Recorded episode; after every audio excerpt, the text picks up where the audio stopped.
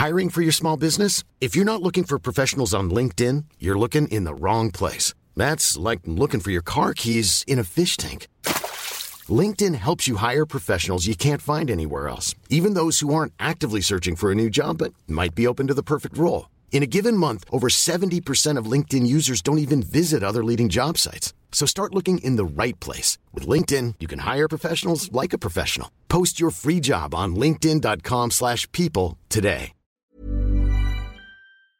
Wir versuchen heute dieser Inflation zu entkommen, indem wir diversifiziert investieren, indem wir auf verschiedene Märkte setzen, ähm, aus dem Grund heraus, weil jeder Markt in sich scheitern könnte, häufig durch zum Beispiel zentrale Entscheidungen. Und das alles haben wir bei Bitcoin nicht. Und das kann Bitcoin zum besten Spargut machen. Langfristig, glaube ich, sind diese ETFs das Gateway für richtig viel institutionelles Geld. Na, allerdings, ähm, eins muss ganz klar sein, wenn institutionell investieren, dann spielen da ganz viele Faktoren eine Rolle. Das ist eben nicht nur die tollen Eigenschaften von Bitcoin, das sind dann auch, ich sag mal, Umweltfaktoren oder geldpolitische Faktoren. Ich bin nämlich komplett bei dir. Das ist eine hochkriminelle Branche und ich würde fast behaupten, dass 99 Prozent aller Kryptoprojekte da draußen im Kern eigentlich Betrug sind. Ich glaube, das, was die Bitcoiner an Bitcoin begeistert, ist die große Hoffnung, dass Bitcoin ein faires Geld für die Welt sein kann, wo auch Entwicklungsländer, Menschen in totalitären Systemen eine Lösung drin haben, die überall auf der Welt funktioniert. Also wenn diese Crash-Propheten jemals damit recht haben sollten, dass sowas wie der Euro in dieser Größenordnung scheitert oder gar der Dollar, da gnade uns Gott. Dann sehen wir nicht nur Weltkriege, dann sehen wir eine Gesellschaft, die komplett zerfällt, wo keiner mehr zusammenhält. Und das wünsche ich uns allen nicht.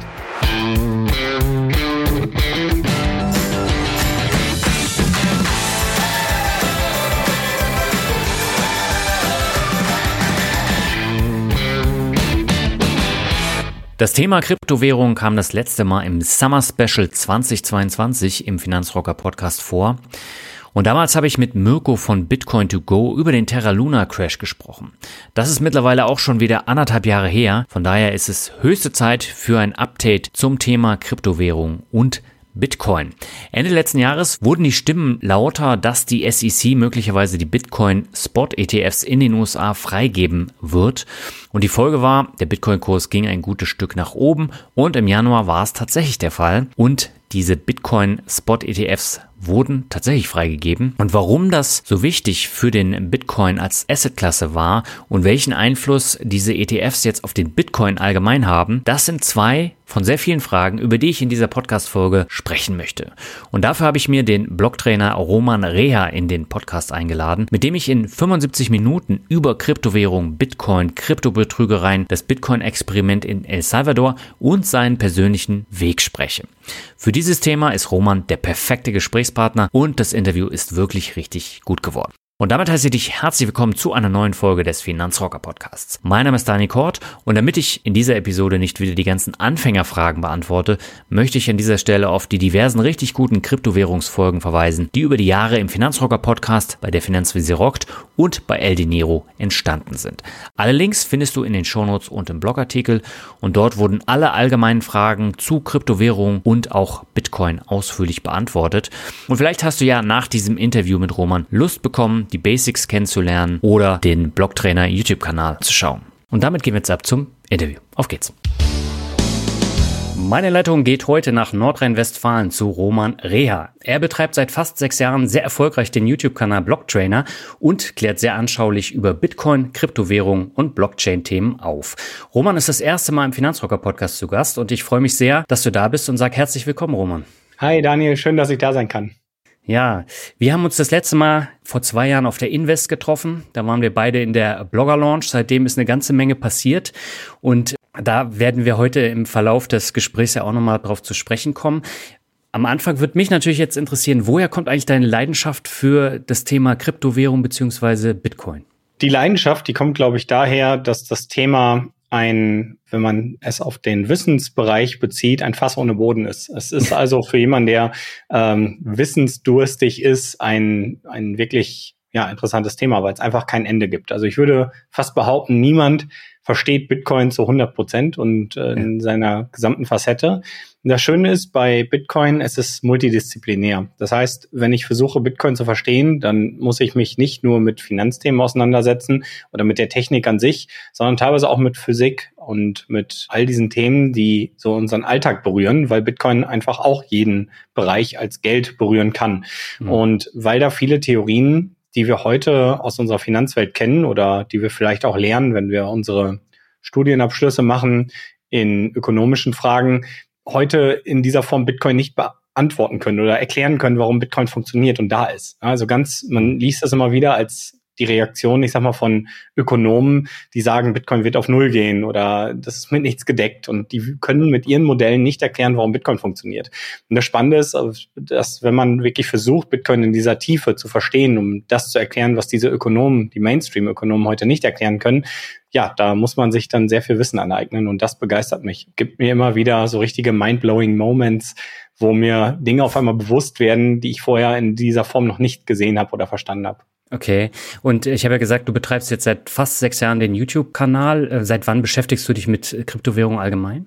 Ich würde mal sagen, so ein, zwei Jahre länger. Hm. Ich habe das vorher, äh, also die allerersten Berührungspunkte mit Bitcoin hatte ich schon 2011, 2012, aber da habe ich es nicht gekauft oder so, sondern einfach nur gesehen im, im sogenannten Darknet und im Tor-Netzwerk. Das war, ich sag mal, aus Recherchezwecken war ich da unterwegs und habe dann gesehen, dass es das als Währung dort gibt, konnte es kaum einordnen habe deswegen das auch so ein bisschen beiseite geschoben. 2013 während meiner Ausbildung dann nochmal ähm, etwas intensiver angeschaut. Dann folgte auch dieser Mount Gox Hack. Da hat man dann auch gedacht, naja, jetzt ist das auch vorbei. Man hat das ja alles in dieser Tiefe noch nicht verstanden. Und so seit 2016 interessiert mich das Thema dann doch ähm, inständiger und von da an, aber erstmal sogar aus einer technischen Perspektive kam dann irgendwann auch das Interesse an den ökonomischen Themen und physikalischen Themen dazu. Und wann hast du das jetzt hauptberuflich komplett durchstarten lassen? Ja, das war dann 2019 oder da ist die Entscheidung gefallen. Da, der Grund dafür ist, also zu meinem Hintergrund, ich bin Informatiker, ich habe in einer Informatiker-Führungsposition bei einem Global Player Unternehmen gearbeitet, bei Ingram Micro und habe in der Zeit natürlich dann auch angefangen, das erstmal richtig gutes Geld vielleicht zu verdienen, so könnte man das sagen. Und dann befasst man sich auch damit, wo investiert man das und so. Und habe dann mich in dieses Thema eingearbeitet. Und was ich schon immer gerne getan habe und schon immer gut konnte, war diese gelernten Inhalte weitergeben und Leute dafür begeistern. Und das habe ich einfach als Hobby gemacht 2018. Und 2019 bin ich dann, während ich eigentlich karrieremäßig ähm, super aufstrebend war, plötzlich sehr schwer erkrankt. Ich habe mehrere Autoimmunerkrankungen bekommen, von Autoimmunhepatitis, Autoimmunpankreatitis über Morbus Crohn, also chronische Darmentzündung und äh, Morbus Bechterew Rheuma hatte ein paar Jahre vorher auch schon eine Hashimoto-Diagnose mit der Schilddrüse. Und alles in allem war das ein ziemlich harter Schlag, weil wenn man mal diese Erkrankungen so einzeln googelt, dann wird einem klar, das sind schon äh, Sachen, die sind nicht ohne, die sind irreversibel und da ist unter Umständen auch dann von heute auf morgen dein Leben, so wie du es gelebt hast, beendet. Mhm. Und das ist mir in dem Moment schlagartig bewusst geworden und ich habe halt gesagt, naja, ich habe zu der Zeit mit meiner damaligen noch Freundin, heute Ehefrau, in einer sehr günstigen Wohnung gelebt. Wir haben sehr wenig Geld ausgegeben und ich habe mir gedacht, na ja, das Leben ist eigentlich zu kurz, um jetzt irgendwo angestellt zu sein, nicht wirklich das zu tun, was deine Passion ist, worauf du Lust mhm. hast. Und zu dem Zeitpunkt habe ich schon gemerkt, dass Bitcoin mich tierisch fasziniert und diese Arbeit an dem YouTube-Kanal, mit der ich zu dem Zeitpunkt noch gar kein Geld verdient habe, hat mir tierisch viel Spaß gemacht. Und ich habe halt gesagt, na ja, ich werde jetzt meinen Job bei dem bisherigen Arbeitgeber reduzieren auf die Hälfte werde die massiven Überstunden und Urlaubstage, die über waren, jetzt nutzen und werde das Ganze professionalisieren und habe dann eben daraus eine Firma gegründet, und habe das damals auch so mit der Community schon kommuniziert, dass ich gesagt habe, so jetzt werde ich versuchen, mich dahin zu arbeiten, 100 Prozent das hier zu machen, meiner Leidenschaft zu folgen und mir war auch das Geld egal und das ist es eigentlich auch bis heute. Also klar, ich habe eine Verantwortung meinen Mitarbeitern gegenüber und da achte ich auch sehr drauf, aber ich würde zum Beispiel nicht alles für Geld tun, sondern ich tue alles dafür, dass ich dieser Leidenschaft frönen kann, mich in diese Themen einzuarbeiten und das Wissen weiterzugeben. Das macht mir am meisten Spaß. Also nachdenken und weitergeben. Und es ist auch nach wie vor so. Ja. Weil wir hatten ja die Corona-Phase dann zwischendurch und da sind ja die ganzen Finanzthemen, äh, jetzt nicht nur Kryptowährungen, sondern auch äh, Aktien und ETFs, sind ja durch die Decke gegangen und äh, haben dann zu dieser Blase, die wir heute haben, geführt und äh, hat auch zu einer Umwälzung geführt. Aber wenn man sich jetzt so deinen YouTube-Kanal anguckt mit, ich glaube, deutlich über 100 20.000 ähm, 150 sind wir jetzt. 150.000, ja.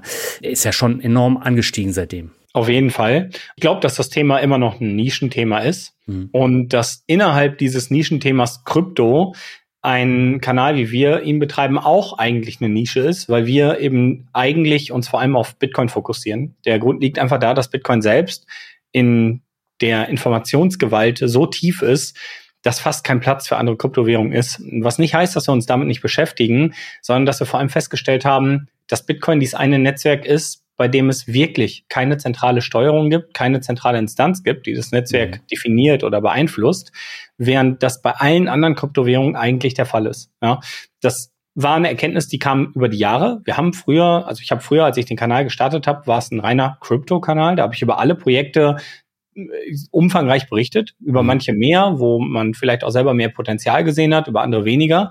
Ich habe mich nie dafür bezahlen lassen von diesen Projekten, das sei nochmal dazu gesagt. Habe aber irgendwann festgestellt, je tiefer man in diese Themen reinkommt und diese Projekte hinterfragt, desto interessanter werden die Antworten der Projektverantwortlichen, ähm, der Entwickler, der Initiatoren, der Leute, die die Coins aus dem Nichts geschaffen haben und teilweise an die Community verkauft haben. Und ich habe festgestellt, dass es auf viele Fragen keine Antworten gibt. Und nur Bitcoin als Netzwerk die Antworten wirklich liefert. Das kann dann wirklich von der ganzen Philosophie her kommen. Das kann aber auch schon alleine mit dem Konsens des Netzwerks zusammenhängen, der bei Bitcoin eben das Proof of Work ist, wofür es eine gute Begründung gibt und bei anderen Proof of Stake, die im Fundament Probleme mit sich bringen, die ein Proof of Work einfach nicht hat, weil es eine thermodynamische Absicherung gibt. Und diese Entwicklung habe ich über die Jahre genommen und dann gab es irgendwann diese Entscheidung, das habe ich dann auch ganz klar kommuniziert, hey, pass mal auf, Bitcoin ist so faszinierend, alle anderen Projekte sind auch spannend und technisch spannend, aber die können nicht das liefern, was Bitcoin liefern kann. Und wir möchten nicht mehr die Hand für Projektverantwortliche ins Feuer legen.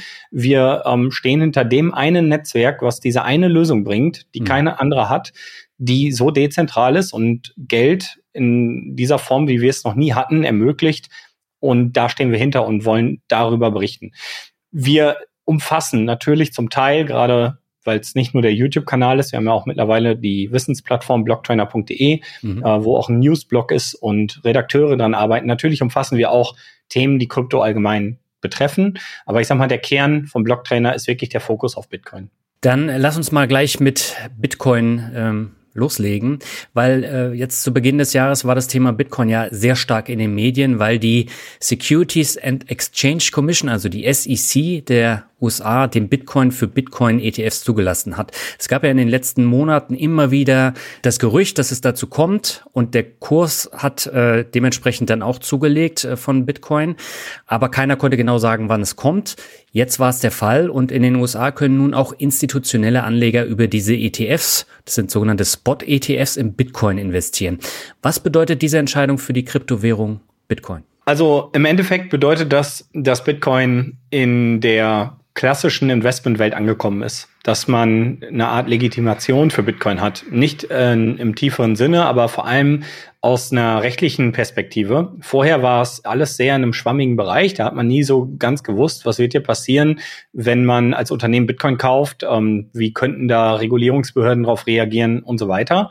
Und die Hürde war auch für Unternehmen recht groß. Also die Frage alleine schon, wie man verwahrt und wer ist ein guter Verwahrer, die ist in dem Moment natürlich äh, aus Sicht eines ETFs für Unternehmen geregelt, weil ich kann jetzt als Unternehmen mein klassisches Depot nehmen, kann einfach da einen Bitcoin Sport ETF kaufen, die Verwahrung ist rechtlich geregelt und ich habe damit keine weiteren Bauchschmerzen. Wenn ich vorher als CEO Bitcoin gekauft habe, ist natürlich die Frage, wie verwahre ich den? Lege ich mir einen Ledger unter ein Kopfkissen? Wollen das die anderen Aktionäre?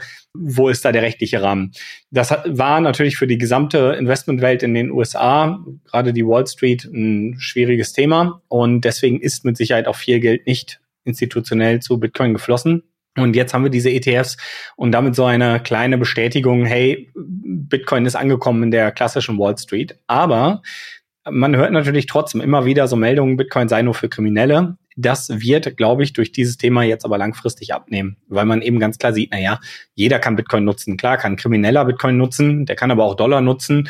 Und das äh, ist sogar mittlerweile mit Daten zu belegen, dass Dollar definitiv mehr für kriminelle Zwecke genutzt wird als Bitcoin. Weil, vor allem, weil Bitcoin so ein transparentes Netzwerk ist, macht es da eher wenig Sinn. das Spannende ist halt jetzt zu sehen, dass Bitcoin vor allem entgegen aller Erwartungen eigentlich sich fast gar nicht bewegt hat nach Bestätigung der ETFs und nach Handelsstart. Es gab mal einen ganz kurzen Ausschlag nach oben, dann wieder eine Korrektur nach unten, aber eigentlich steht Bitcoin ungefähr genau da vom Kurs, wo er vor der Bestätigung der ETFs stand. Jetzt hätte ihn das Thema eigentlich gar nicht interessiert. Da sprechen auch ein paar ähm, ich sag mal, Themen für. Das eine ist das Grayscale, so einer dieser elf Bitcoin-ETFs, vorher schon ein Treuhänder war, der 27 Milliarden Dollar in Bitcoin verwaltet hat, also 600.000 Bitcoin verwaltet hat, von dem es gerade große Abflüsse gibt. Dann natürlich BlackRock und andere, zu denen es Zuflüsse gibt. Und äh, das hält sich auch ungefähr die Waage gerade. Das heißt, es ist nicht viel neues Geld reingeflossen. Es ist eher innerhalb der ETFs umverteilt worden. Und mit Sicherheit wollen noch viele einfach aus diesem Grayscale Trust raus, weil der relativ hohe Gebühren hat. Von daher ähm, war das, glaube ich, auch schlau von der SEC, auch diesen Trust mitzuerlauben, weil damit hat man so ein bisschen diese Marktbewegung ja verhindern können. Langfristig, glaube ich, sind diese ETFs das Gateway für richtig viel institutionelles Geld. Na, allerdings, ähm, eins muss ganz klar sein, wenn institutionell investieren, dann spielen da ganz viele Faktoren eine Rolle. Das ist eben nicht nur die tollen Eigenschaften von Bitcoin, das sind dann auch, ich sag mal, Umweltfaktoren oder geldpolitische Faktoren. Wir haben jetzt gerade aus den USA wieder steigende Inflationszahlen bekommen. Das könnte darauf hindeuten, dass der Leitzins nicht gesenkt oder gar wieder gesteigert wird. Das alles sorgt eher für eine rezessive Situation innerhalb der Ökonomie oder der Wirtschaft. Und das wiederum bedeutet dann unter Umständen auch, dass jetzt allgemein nicht die Zeit 2024 für große Investments ansteht, sondern alle so ein bisschen ums Überleben schwimmen. Von daher, wenn und das ist das Schöne bei Bitcoin, aber dann solche Themen wieder aufkommen und die Leute verstehen, sie müssen in einem guten, harten Geld sparen, dann sind die Türen jetzt auf durch die ETFs und dann kann sehr viel Geld fließen. Und ein Event haben wir ja dieses Jahr bei Bitcoin, was das Ganze eben so interessant macht. Und das ist das sogenannte Bitcoin Halving. Das ist das Event, was dafür sorgt, dass Bitcoin knapp ist. Das Halving wird so oft durchgeführt, dass man äh, die neuen Bitcoin, die ausgeschüttet werden, alle vier Jahre halbiert, was dann am Ende 2140 etwa dazu führt, dass keine neuen Bitcoin mehr ausgeschüttet werden. Wir haben aber jetzt schon über 19,6 Millionen Bitcoin im Umlauf von maximal 21 Millionen Stück. Das heißt, über die letzten 100 Jahre schütten wir jetzt noch knapp über eine Million Coins aus und die meisten sind eh schon im Umlauf. Ja, du hast eben das Halving angesprochen. Und du hast auch gesagt, dass äh, durch diese ETFs jetzt kein großer, keine große Signalwirkung auf den Bitcoin-Kurs zu erwarten wird. Hat das Halving denn einen Einfluss auf den Bitcoin-Kurs? Ja, so recht weiß man das natürlich nicht, historisch betrachtet aber schon. Also historisch betrachtet war es immer so, dass ungefähr ein halbes Jahr nach dem Halving ein neues All-Time-High gefunden wurde und der Kurs so richtig angezogen hat, weil natürlich dann schlagartig medielles Interesse, Interesse von Tradern und allgemein, wenn Sachen durch die Decke gehen, natürlich alle Leute darüber sprechen. Ich denke, dass das ETF-Thema schon der erste Hinweisgeber war und halt hm. in dieser Form, ja, wenn die Türen einmal für diese Investmentwelt dann offen sind, wenn so ein Signal wie das Harving kommt, natürlich mehr Geld zu Bitcoin fließen kann. Und ich denke, dass viele an der Seitenlinie stehen und warten und jetzt so ein bisschen gucken, was die nächste Zeit passiert. Und das natürlich auch in dem Moment, wo so ETFs direkt zugelassen werden, alle auch erstmal gerade aus Investmentsicht vorsichtig sind. Das Halving kann deswegen auch einen großen Effekt haben, weil eins darf man nicht vergessen, auch wenn die Anzahl an Coins, die noch übrig bleibt, immer kleiner wird und der Halving-Effekt theoretisch immer weiter abnehmen müsste, ne, zumindest aus einer, ich sag mal, Emission respektive Inflationsbetrachtung, ist es aber so, dass der gehandelte Bitcoin-Bestand an den Börsen auch immer weiter abnimmt. Das bedeutet, wir haben jetzt gerade um die drei, vier Millionen Bitcoin an den Börsen, schwankt ein bisschen, von den 19,6 Millionen, die im Umlauf sind. Und das heißt, wenn jetzt, sage ich mal, in einem halben Jahr nur noch zwei Millionen Bitcoin an den Börsen sind, dann hat so ein Halving, wenn es auf einmal nur noch halb so viele neue Coins gibt, immer noch einen riesen Effekt. Und das kann auch in zehn Jahren noch so sein, sofern der Bestand an den Börsen immer weiter abnimmt. Und das ist das, was man eben feststellt. Die Menschen wollen Bitcoin haben und halten. Es geht denen nicht darum, wenn man das einmal verstanden hat, natürlich, mehr Dollar oder mehr Euro zu machen. Es geht irgendwann nur noch darum, möglichst viele Bitcoin zu akkumulieren und nicht mehr abzugeben. Klar gibt es irgendwann den Moment, wo ich sie vielleicht ausgeben möchte, zurück nach Euro oder Dollar tausche oder gar Bitcoin direkt eine Immobilie kaufe, sowas geht zum Beispiel auf Madeira.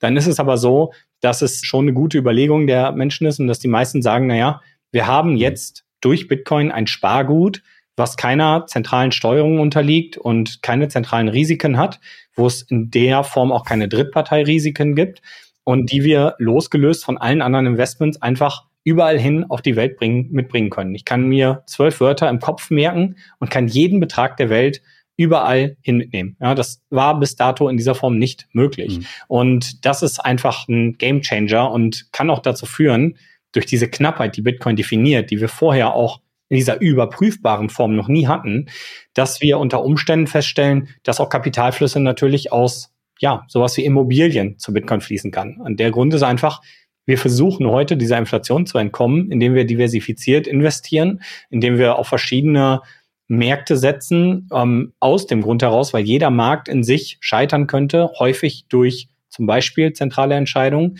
Und das alles haben wir bei Bitcoin nicht. Und das kann Bitcoin zum besten Spargut machen. Ob das das langfristig auch sein wird, das werden wir sehen. Auf die letzten 15 Jahre betrachtet hat Bitcoin eigentlich alles an den Märkten outperformt, was man outperformen kann. Du hast ja eben die institutionellen Anleger schon angesprochen, die gerade in den USA jetzt ähm, dann auch in Bitcoin über diese Spot-ETFs investieren können. In Deutschland schauen wir dagegen in die Röhre. Meinst du, dass äh, künftig auch in der EU so eine Entscheidung möglich ist, dass man auch in ETFs investieren kann, so wie in den USA? Also wir haben hier in Deutschland tatsächlich ETPs. Ähm, das ist ja auch hier mal so eine Sache. In Deutschland darf ein ETF nicht nur ein Produkt enthalten. Dann muss dann immer ein Korb sein. Deswegen heißt es hier ETP.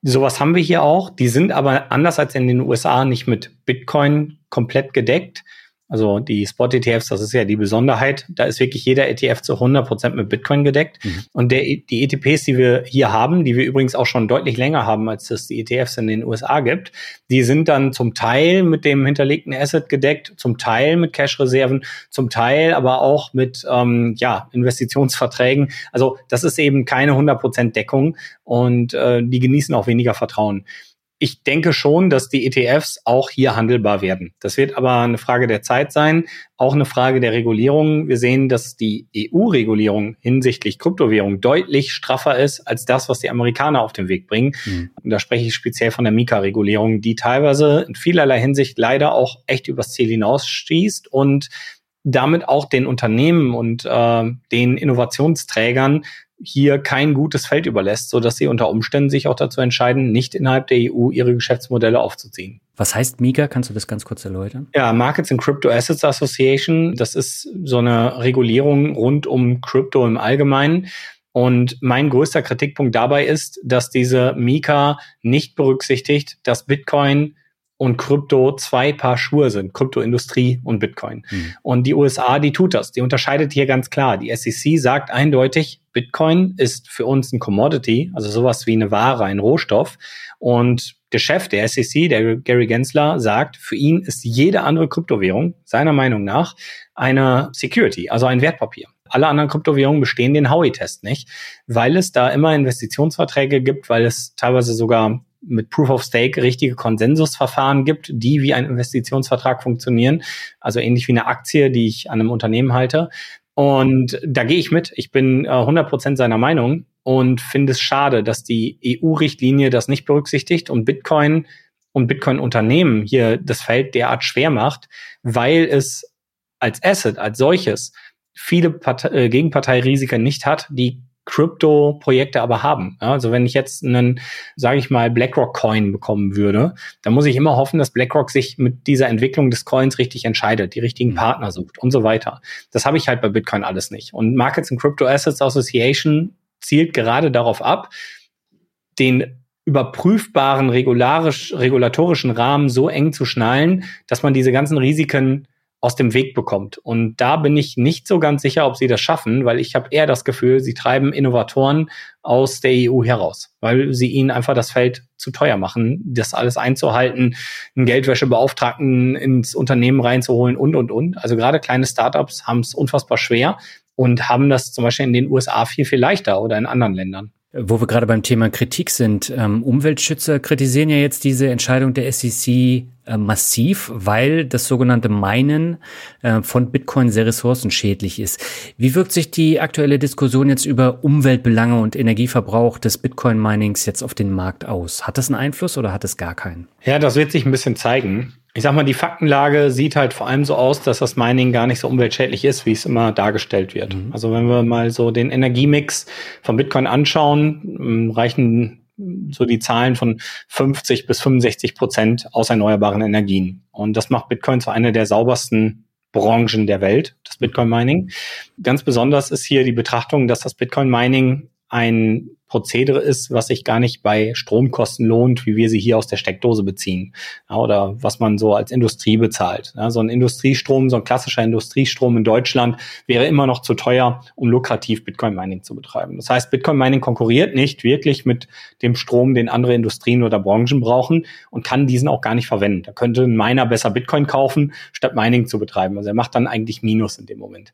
Und jetzt muss man sich eben angucken, welcher Strom wird hier verwendet. Ja, und das ist in vielerlei vielerlei Hinsicht überproduzierter Strom. Und wie kann man Strom überproduzieren, fragt man sich.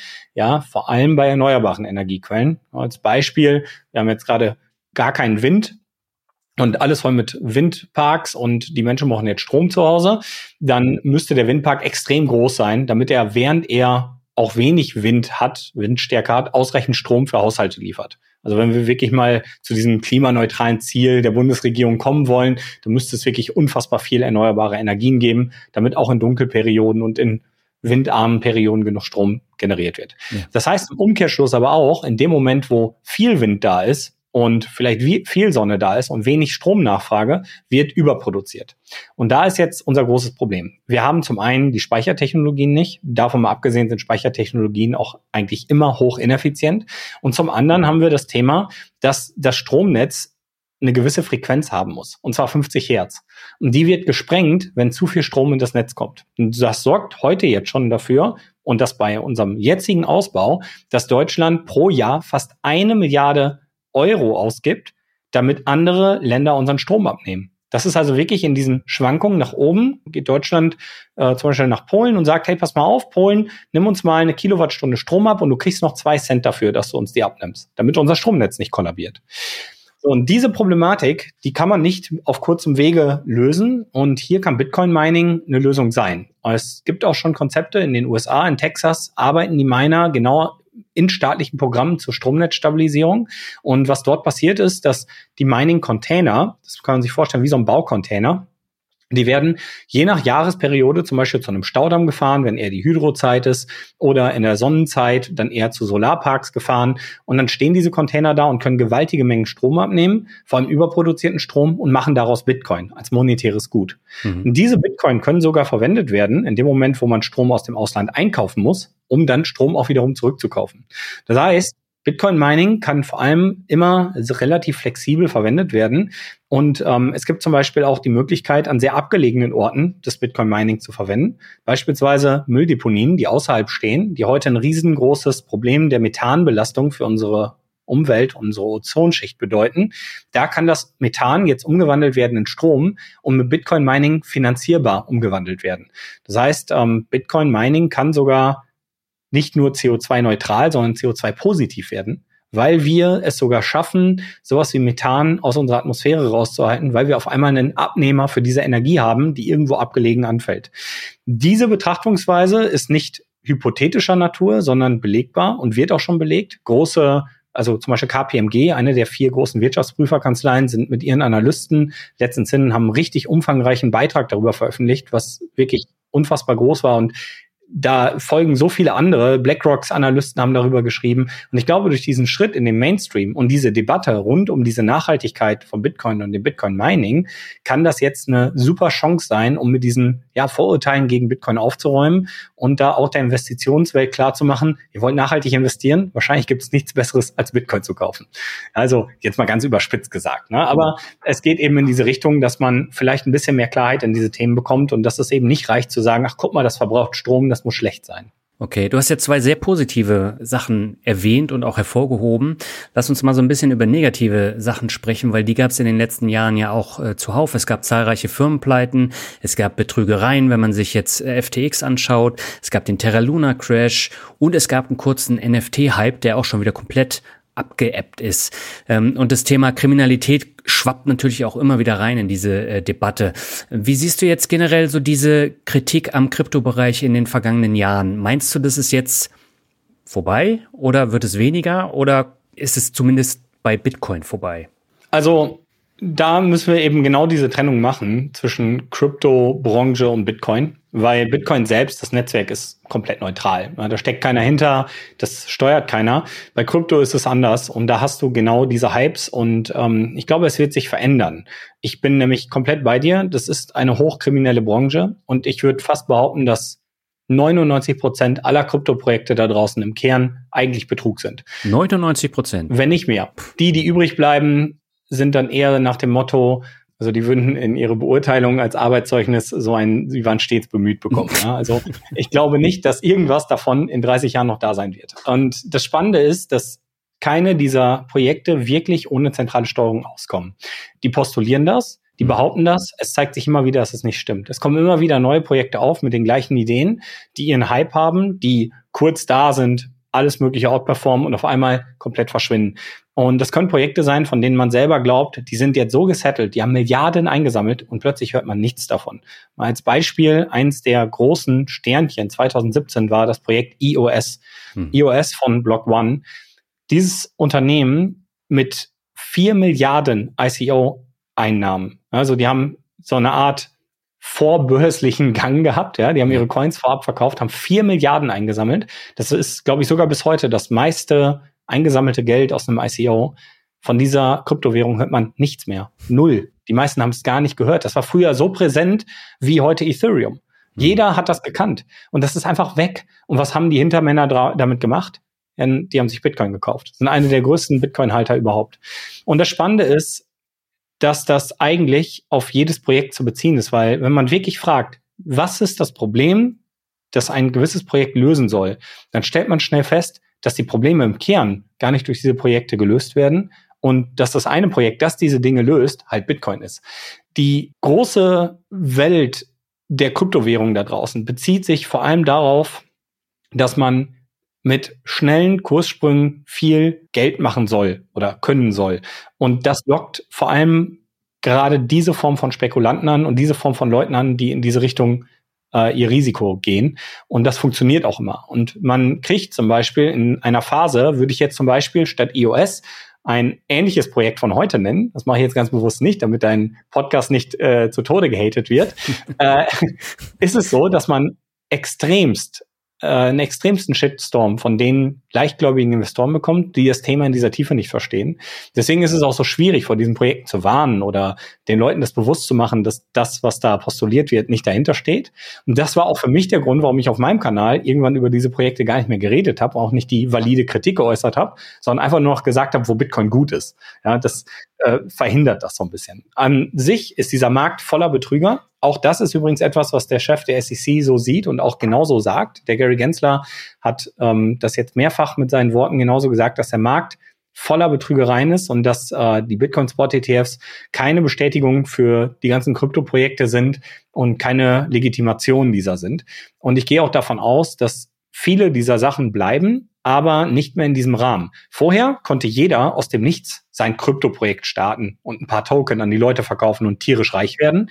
Die Art und Weise, wie das heute passiert, passiert mit viel mehr Lobbyismus. Die Projekte, die es geschafft haben zu bestehen, die bezahlen teilweise ja, NGOs wie Greenpeace, um zum Beispiel sich selber in ein besseres Licht zu rücken. Ja, die sponsern Events und solche Dinge. Also als Beispiel die Kryptowährung Ripple, XRP. Die Hintermänner haben 5 Millionen US-Dollar Greenpeace gegeben, um Bitcoin FAT zu verbreiten. Also Lügen über Bitcoin, über das Bitcoin Mining. Die haben diesen Satoshi Skull dann bauen lassen von einem Künstler und haben dann in New York diesen Skull ausgestellt und haben gesagt, schaut mal hier, Bitcoin zerstört unsere Umwelt, wir brauchen eine Kryptowährung, die nachhaltig ist, in Anführungszeichen. Ja. Und wie wir ja vorhin schon festgestellt haben, auf Zahlen, faktenbasierten Zahlen ist das alles gar nicht korrekt, aber die stehen natürlich damit in einem besseren Licht. Ja, und die haben ihre Vertreter in Brüssel, die sind jetzt zum Beispiel beim WEF und machen dort Lobbyarbeit. Jetzt, in, als die WEF-Konferenz im Januar war, äh, waren sie dort. Und das sind eben genau diese Art und Weisen, wo ich sage, es bleibt einiges an Kryptobetrug,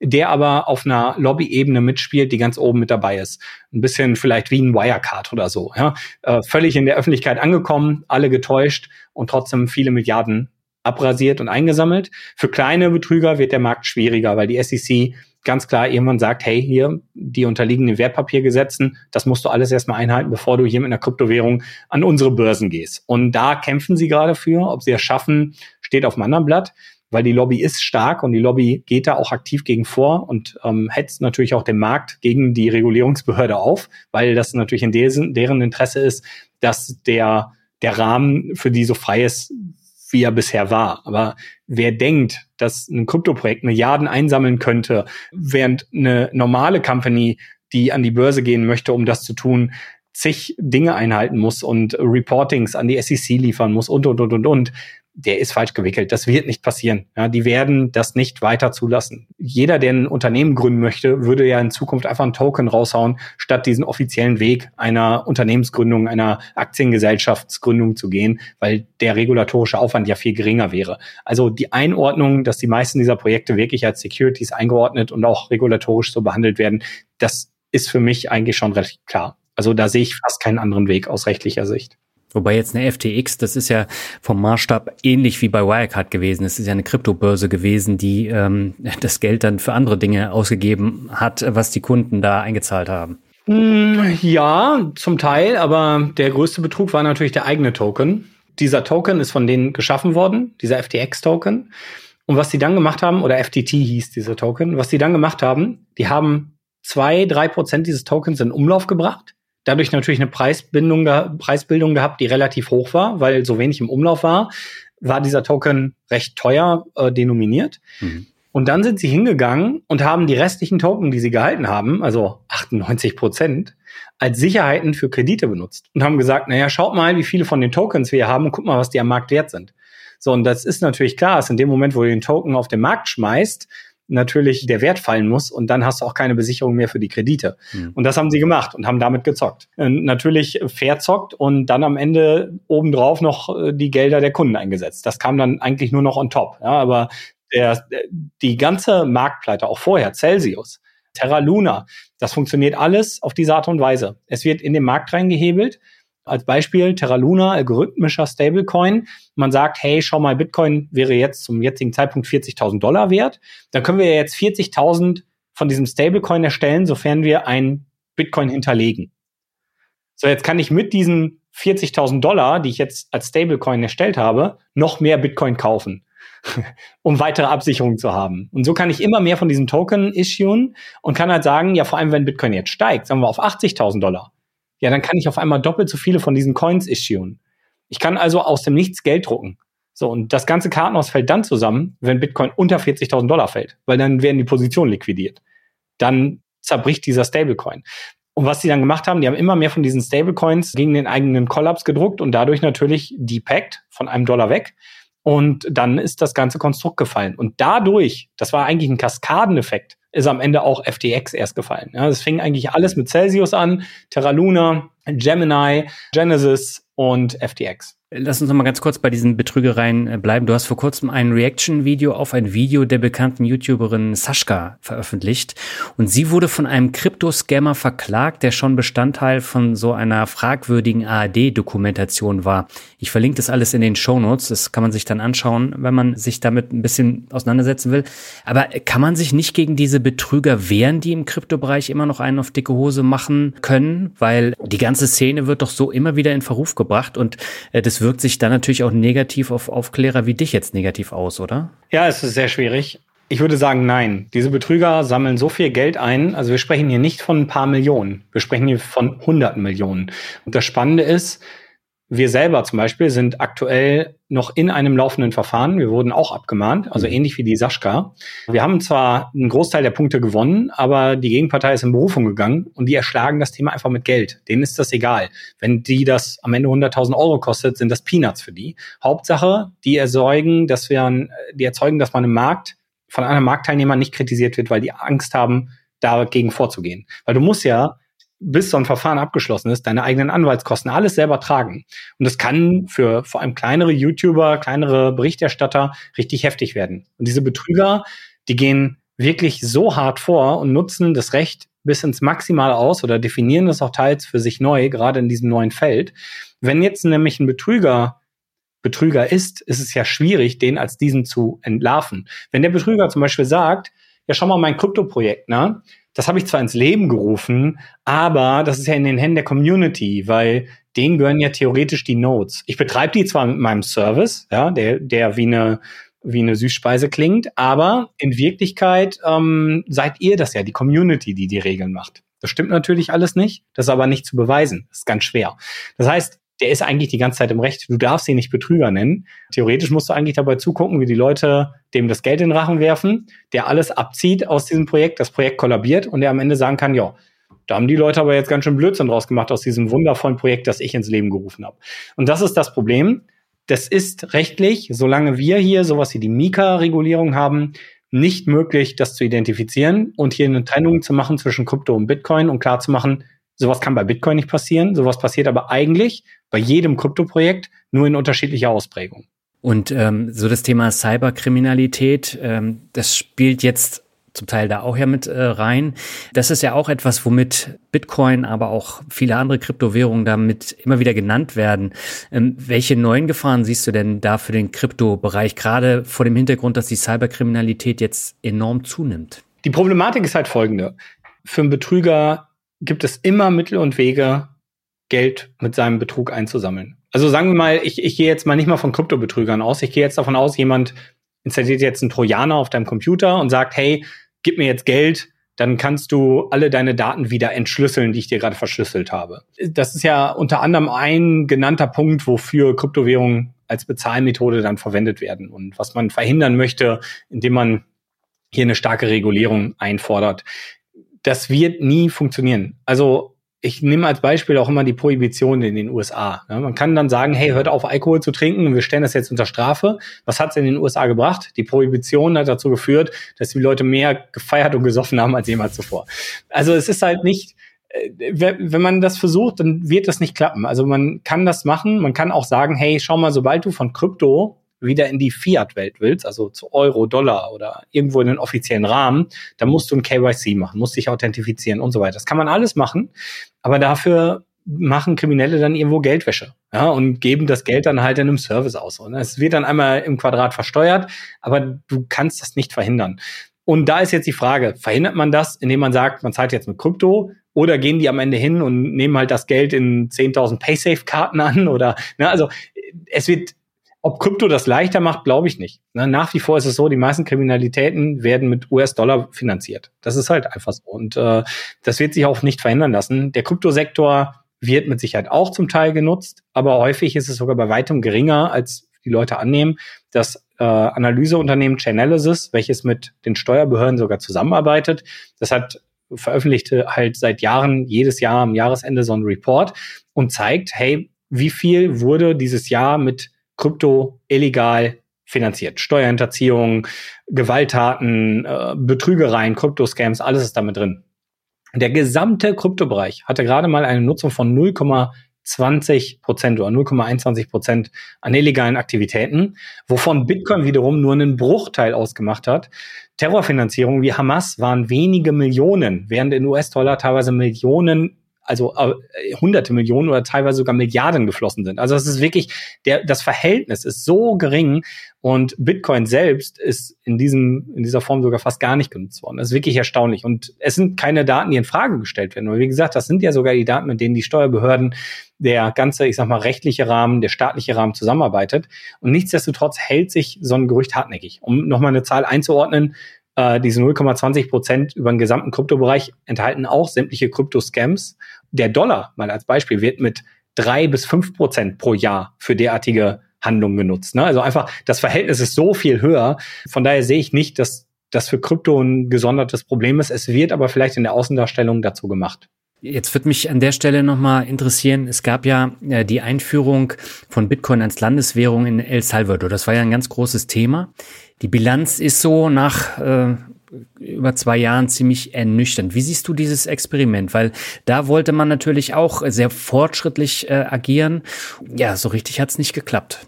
Würde ich gar nicht sagen. Also El Salvador ist mit seinen Rücklagen massiv im Plus mittlerweile.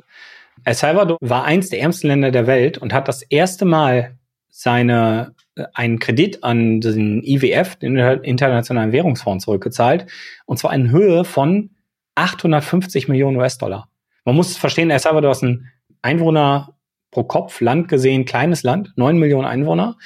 Und dieses Land hatte eine unfassbar hohe Korruption. Der Präsident Bukele hat ganz viele Leute aus dem staatlichen Amt entlassen, rausgeworfen, weil so viel Korruption herrschte. Sämtliche Gelder, die vorher von den Amerikanern nach El Salvador geflossen sind, damit es der Bevölkerung zugutekommt, wurden veruntreut von den Regierungen zuvor.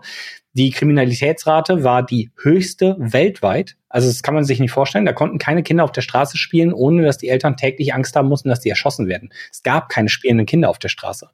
El Salvador hat mit der Bitcoin-Strategie Folgendes gemacht. Die Regierung vorher waren im Begriff, mit den Chinesen anzubandeln und deren Währung als Landeswährung zu akzeptieren. Dann hätten die Chinesen viel Investitionen ins Land gebracht. Aber El Salvador wäre von der Abhängigkeit der Amerikaner hin in die Abhängigkeit der Chinesen gekommen, also so ein bisschen vom Regen in die Traufe. Bukele hat die ganzen Pläne der vorherigen Regierung genommen und hat gesagt, bevor wir jetzt Geld der Chinesen annehmen, committen wir uns auf ein freies Geld und gucken, ob wir mit Bitcoin-Bonds, so eine Art Staatsanleihen auf Bitcoin-Basis, Geld einsammeln können und den Tourismus ankurbeln können. Und bisher geht sein Plan sogar super gut auf. Wie gesagt, das Land hat einen riesen Kredit zurückzahlen können, der Tourismus floriert, die Kriminalitätsrate ist massiv gesunken, Kinder spielen dort wieder auf der Straße.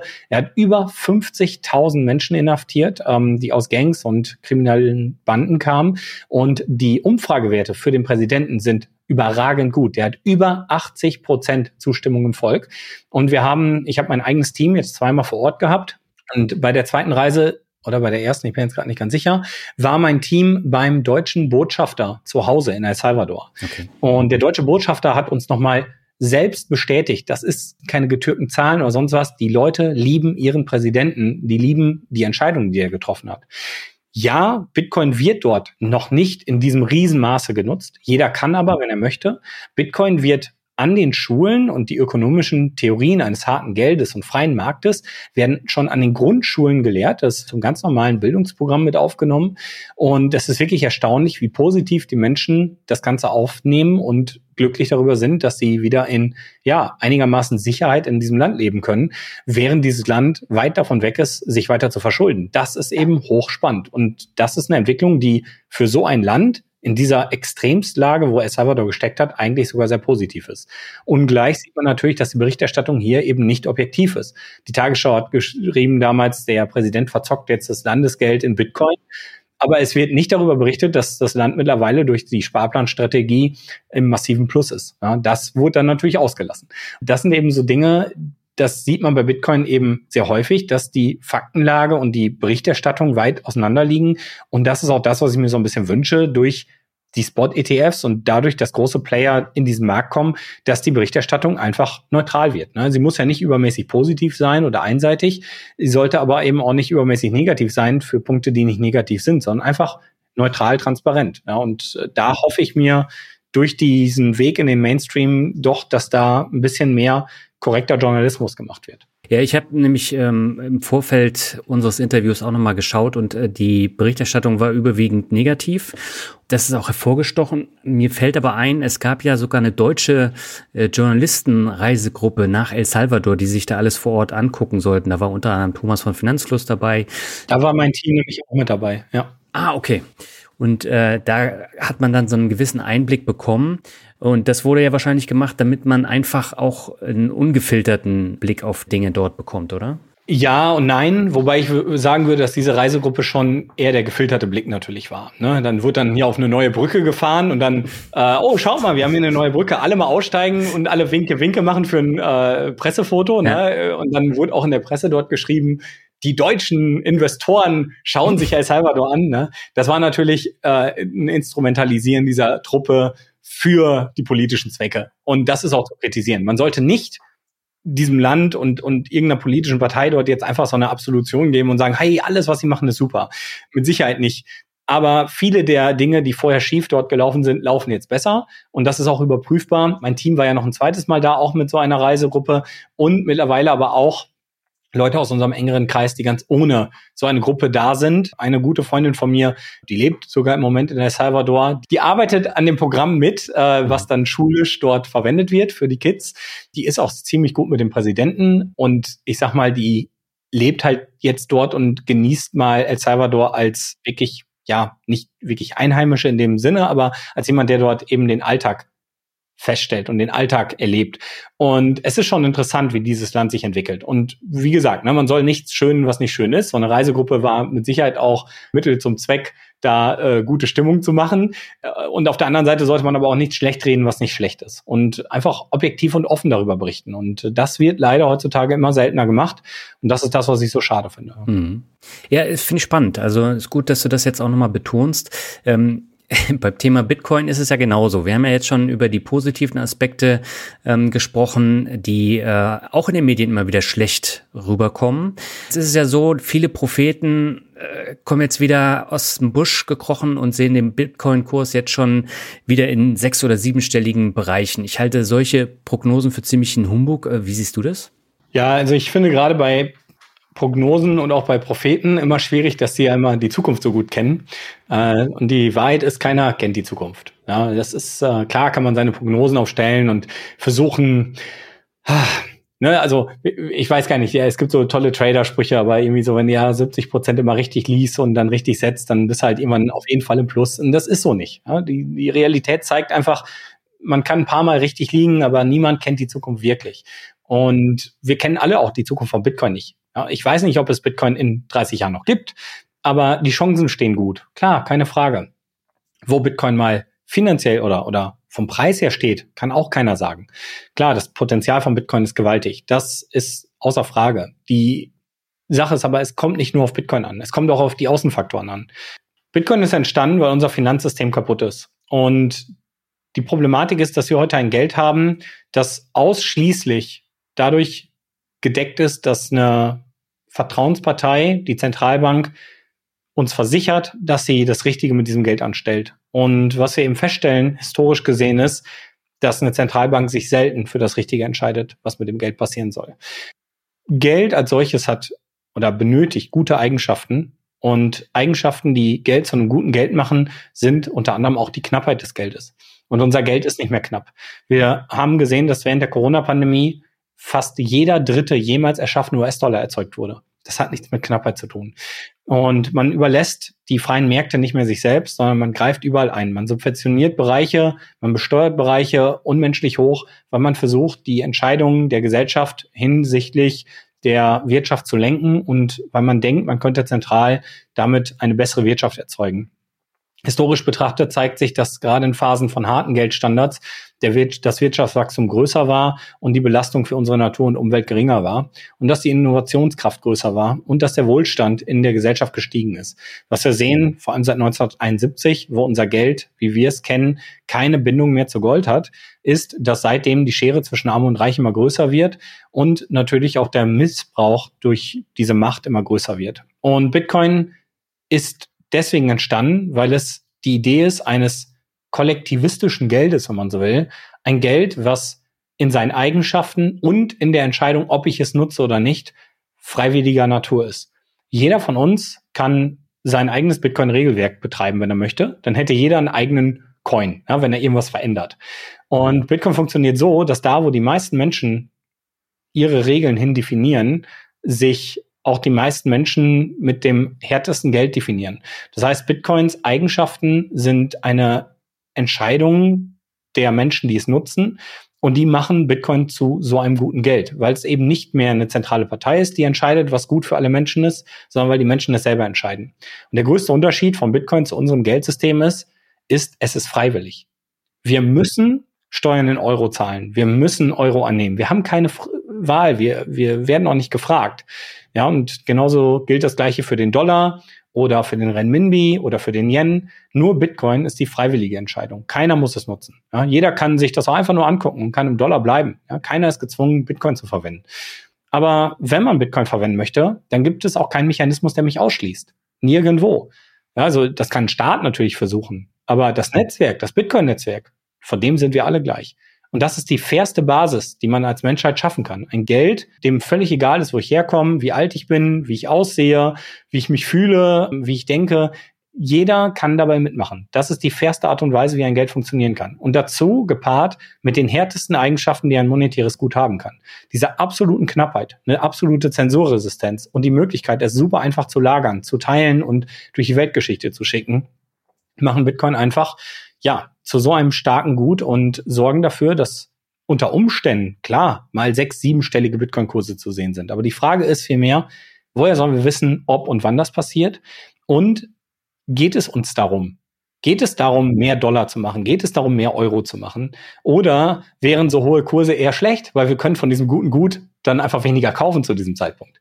Ich meine, was ist denn ein Geld? Ein Geld ist doch ein Tauschmittel, indem wir unsere geleistete Lebenszeit in Form von Arbeitszeit zwischenspeichern, bis wir vorhaben, dieses Geld auszugeben. Zum Beispiel für Lebensmittel oder für unsere Miete oder für eine Investition, weil wir sagen, hey, wir gehen jetzt von dem Spargut, was eigentlich keine Risiken hat, weil es unser Tauschmittel ist, hin in einen spekulativen Bereich, um vielleicht mehr von diesem Tauschmittel zu bekommen. Wir machen eine Investition, Chance, Rendite. Chance, Rendite und Risiko. Ja, das geht immer einher. Das heißt, ich bin vielleicht immer bereit und sage, na klar, baue ich jetzt eine Immobilie in der Hoffnung, durch meine Mieteinnahmen mache ich mehr Plus. Ja, aber dann gehe ich ein Risiko ein. Und alles hat ein Risiko, außer Geld. Geld sollte kein Risiko haben. Das ist dein Spargut. Von dort kannst du immer überall hin, weil die Gesellschaft es annimmt.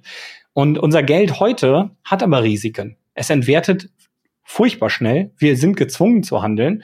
Und wir haben immer wieder, vor allem in kleineren Ländern, das Problem, dass Währungen kollabieren. Und dieses Währungsrisiko, das können wir mit Bitcoin eliminieren, weil wir jetzt ein Geld haben, in dem wir sparen können, in dem wir keine Risiken mehr eingehen müssen. Und das heißt halt auch, je teurer Bitcoin wird, desto weniger bekomme ich für meine Arbeitsleistung davon. Aber auf der anderen Seite, je länger es dauert und je länger ich spare, desto mehr Sicherheit habe ich auch in meinem Rücken. Ja, und das heißt, ich habe irgendwann vielleicht die Möglichkeit zu sagen, ich muss jetzt gar nicht mehr diversifiziert investieren. Ich kann jetzt einfach sparen, weil dadurch, dass Bitcoin knapp ist und alles andere auf der Welt sich weiter ausweitet, wir durch technologischen Fortschritt effizienter Produkte herstellen können, wird alles mit der Zeit im Verhältnis zu Bitcoin immer günstiger. Das heißt, ich habe vielleicht das perfekte Spargut und bin nicht mehr gezwungen zu wechseln. Und ich kann das nicht versprechen, dass das passiert. Äh, und ein Prophet kann das nicht versprechen. Alles, was wir tun können, ist, die Idee, die Bitcoin als solche mit sich bringt, entweder anzunehmen und das zu versuchen, weil das eine so charmante Lösung wäre, oder es halt sein zu lassen. Und das ist jedem selber überlassen. Ne? Ich glaube, das, was die Bitcoiner an Bitcoin begeistert, ist die große Hoffnung, dass Bitcoin ein faires Geld für die Welt sein kann, wo auch Entwicklungsländer, Menschen in totalitären Systemen eine Lösung drin haben, die überall auf der Welt funktioniert. Das ist aber jetzt auch ein ganz anderer Hintergrund als der von den Zockern und von den Propheten, die sich davon äh, Rendite erhoffen. Genau. Zum Beispiel, ich bin auch kein Crash-Prophet, weil ich das überhaupt mhm. nicht mag. Ja, es gibt so viele Leute da draußen, die jedes Jahr sagen, nächstes Jahr kollabiert der Euro. Ich hoffe nicht, weil wenn die recht haben sollten, dann sind wir ganz anderen Problemen gegenübergestellt. Geld, Märkte im Allgemeinen schützen die Gesellschaft. Machen wir ein ganz einfaches Beispiel. Wir haben einen Bauern, der hat Korn auf dem Feld. Wir haben einen Müller, der malt dieses Korn zum Mehl. Wir haben einen Bäcker, der macht aus diesem Mehl Brötchen. Und wir haben den Konsumenten, der kauft das Brötchen. In dem Moment, wenn einer aus dieser Prozesskette ausfällt, ist das für alle schlecht. Ja, das ist in dem Moment, wo einer ausfällt aus der Prozesskette, verdient keiner mehr Geld und jeder hat ein intrinsisches Interesse, dass jeder dieser Marktteilnehmer geschützt ist. Auch ist es so, dass alle diese Marktteilnehmer lernen mit der Zeit, hey, es kann mal zum Beispiel ein schlechtes Jahr geben mit einer schlechten Ernte, ja, Fäulnis auf dem Feld. Dann in dem Moment wird das Korn teurer. Das heißt, der Müller der muss schon vorbereitet sein. Der muss Rücklagen haben, die es ihm erlauben, auch in einem schlechten Jahr in Vorleistung zu gehen, um teuer das Korn einzukaufen. Natürlich werden in dem Jahr auch die Brötchen teurer. Das heißt, auch der Konsument muss mehr Rücklagen haben. Auch der, der, der Bäcker muss mehr Rücklagen haben. Und du brauchst einen Polster, um sowas abzufedern. Das macht, das lernt man irgendwann über die Jahre. Ne? Und dann gibt's mal ertragreiche Jahre, da kannst du mehr zurücklegen. Und jetzt stellt man sich mal Folgendes vor. Jetzt stellt man sich vor, wir benutzen ein Geld, sagen wir, wir sind in Venezuela und plötzlich setzt die Hyperinflation ein. Und die gesamten Rücklagen aller dieser Teilnehmer sind vernichtet, sind nichts mehr wert. Auf einmal zerfällt die Gesellschaft. Ich kann das teure Korn nicht mehr kaufen, ich kann mir keine Brötchen mehr kaufen, alles wird sofort so viel teurer, dass ich lieber Produkte habe, als das Geld, weil das Geld so schnell entwertet. Es sind also die Läden leer gekauft, weil es nichts mehr gibt und zeitgleich liegt das Geld auf der Straße. Die gesamte Gesellschaft zerfällt. Ich muss meine Kinder ernähren, habe aber keine Rücklagen mehr. Ja, ich werde gewalttätig dafür. Und so sieht man, dass diese Ausschreitungen und Hyperinflation im Laufe der letzten 2000 Jahren immer wieder auftauchen und immer wieder das gesellschaftliche Netz der sozialen und gesellschaftlichen, wirtschaftlichen Verbindungen zerreißen. Die Idee eines harten Geldes ist, dass genau das Gegenteil passiert. Du hast eine Absicherung, die nicht mehr an einer Hyperinflation kollabiert, weil keiner in der Lage ist, dieses Gut in unendlichfacher Ausführung zu hyperinflationieren. Also wenn diese Crash-Propheten jemals damit recht haben sollten, dass sowas wie der Euro in dieser Größenordnung scheitert oder gar der Dollar, da gnade uns Gott. Dann sehen wir nicht nur Weltkriege, dann sehen wir eine Gesellschaft, die komplett zerfällt, wo keiner mehr zusammenhält. Und das wünsche ich uns allen nicht. Das heißt, der ideale Zustand wäre, weil diese Währung, und das muss man den Crash-Propheten ja lassen, die haben Tendenzen in diese Richtung. Die Inflationen werden immer schlimmer. Es wird immer schwieriger, sein Leben zu bestreiten.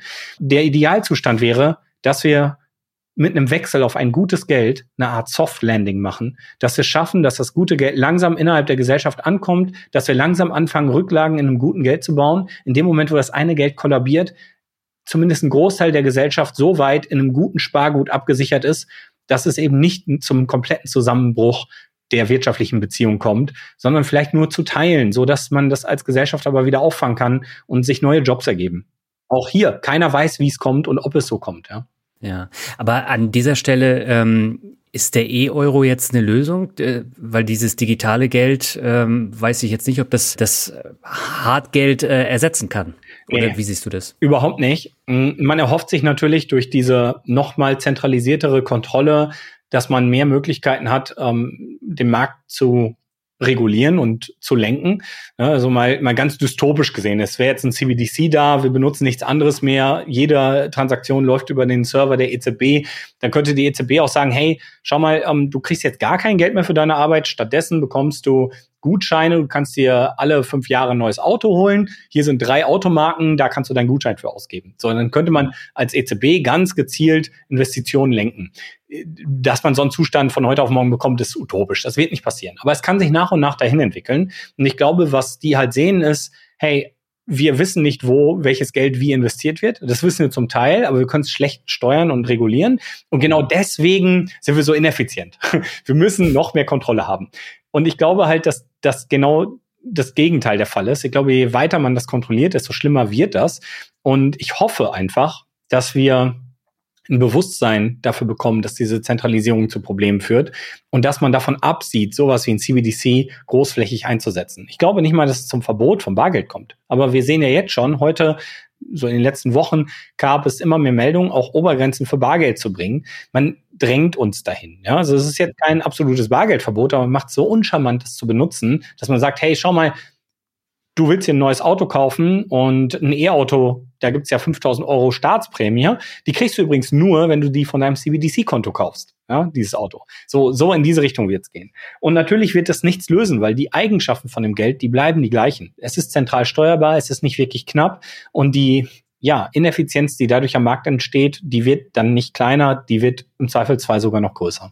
Aber äh, jetzt nochmal zurück zu den äh, Kryptowährungen. Siehst du es denn positiv, dass viele Neobroker mittlerweile Kryptowährungen anbieten? Wenn du sagst, dass über 99 Prozent der Kryptowährungen äh, Scam sind, ähm, dann macht es doch gar keinen Sinn, dass da möglichst viele Kryptowährungen jetzt angeboten werden, oder?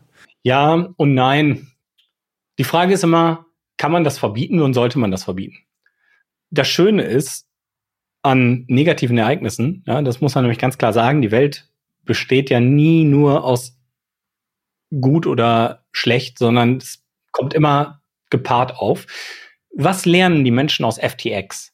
Und hätte man das systemisch verhindern können? Ich meine, auch ein Wirecard war nicht zu verhindern. Was lernen die Menschen dadurch? Die Menschen lernen, hey, gibst du dein Geld aus der Hand, dann ist es nicht in deiner Hand und dann kann es vernichtet werden.